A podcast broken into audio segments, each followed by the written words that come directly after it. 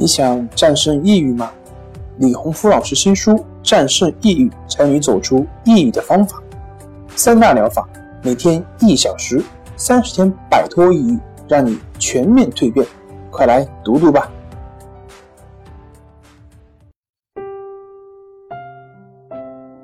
心情不好，我们聊聊吧。关系五分钟等于放松一整天。大家好，我是心理咨询师杨辉。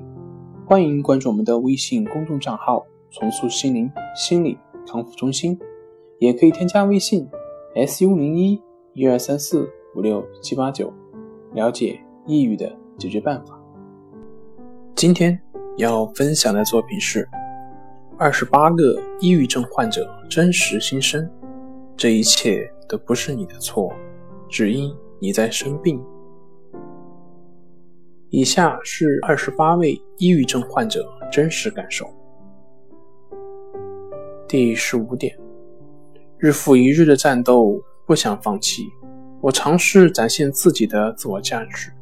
当我沮丧的时候，我会试着与人联系，因为我想要有人告诉我我并不孤单，而不是因为我想要获得关注。第十六点。对我来说，我希望人们会意识到的事情就是，我的懒惰是抑郁症造成的。我几乎不会跟任何人保持联系，我的个人卫生也很不好，而且微不足道的小事也能让我有非常不好的反应。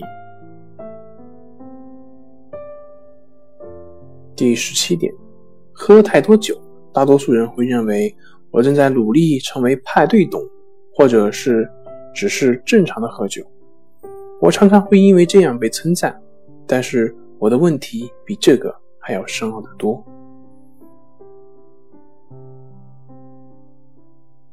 第十八点，我曾经是个抑郁症患者，人们似乎没有注意到这一点，因为我总是在与他们交谈的时候微笑或者会开玩笑，这让我的个性看起来很活泼欢乐，但我内心却是黑暗的。充满了悲伤和失望。第十九点，我会忽略一些基本的日常生活小事，像是洗衣服，或者是不想煮饭吃饭。人们觉得我很懒惰。第二十点，在一群人里面，我不会说太多的话，尤其是我第一次认识他们的时候。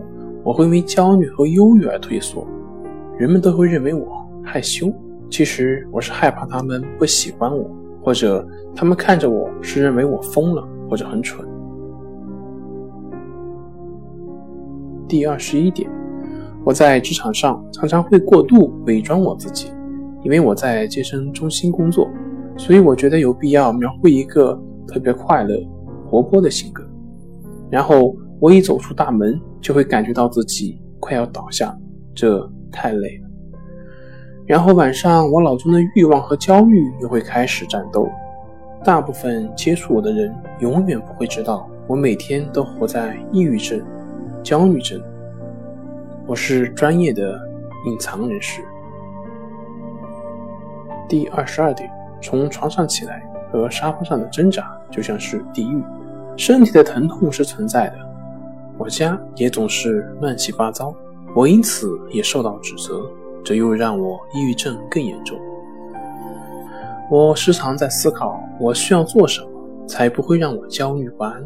我没有工作，被拒绝一次后，我就没有体力再找下一份工作了。人们都会认为我很懒。我知道一个干净的房子可以让我感觉好一点，对于我的社交也有帮助，也可以带来平静。我很想，也尝试了，但是我做不到。我知道一份工作会给我目标，为家人分担家计。我真的很想要一份工作，也许这就是为什么每当那些公司或打来电话的时候，我都会很心碎。第二十三点，我会因为焦虑取消计划，留在家里，然后几乎不出门。每天起床都会很挣扎，准备去上班也很正常。我已经和抑郁症对抗五十三年了。第二十四点我每天醒来都觉得我是一个失败者。我每天早上都会告诉自己我的工作能力很好我的孩子爱我我的丈夫需要我。如果我不上班一切都会停止就像我不能动不了一样。第二十五点，有时候我可以好几天都不和任何人说话，人们觉得我是故意忽略他们，但我只是迷失了自己。我不是想把别人推开。有时候我的思想会吞噬我，连别人习以为常的日常小事，我都没有动力去做。第二十六点，让房子一片黑对我来说很舒服。人们总是说，难怪你会抑郁，你需要一些光线。在我的生活空间里，黑暗让我感觉舒服，好像我不孤独一样。不管是坏日子或者好日子，我就是阳光。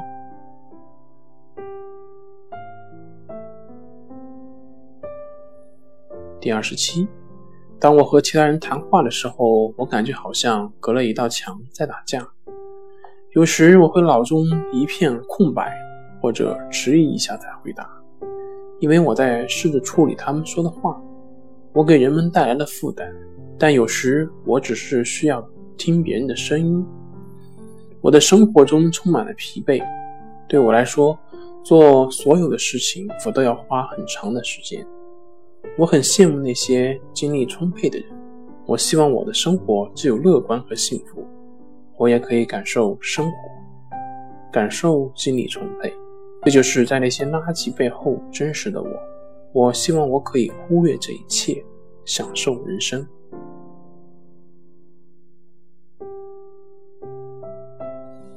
第二十八，人们并没有意识到，我想表达任何意见之前，都会说对不起。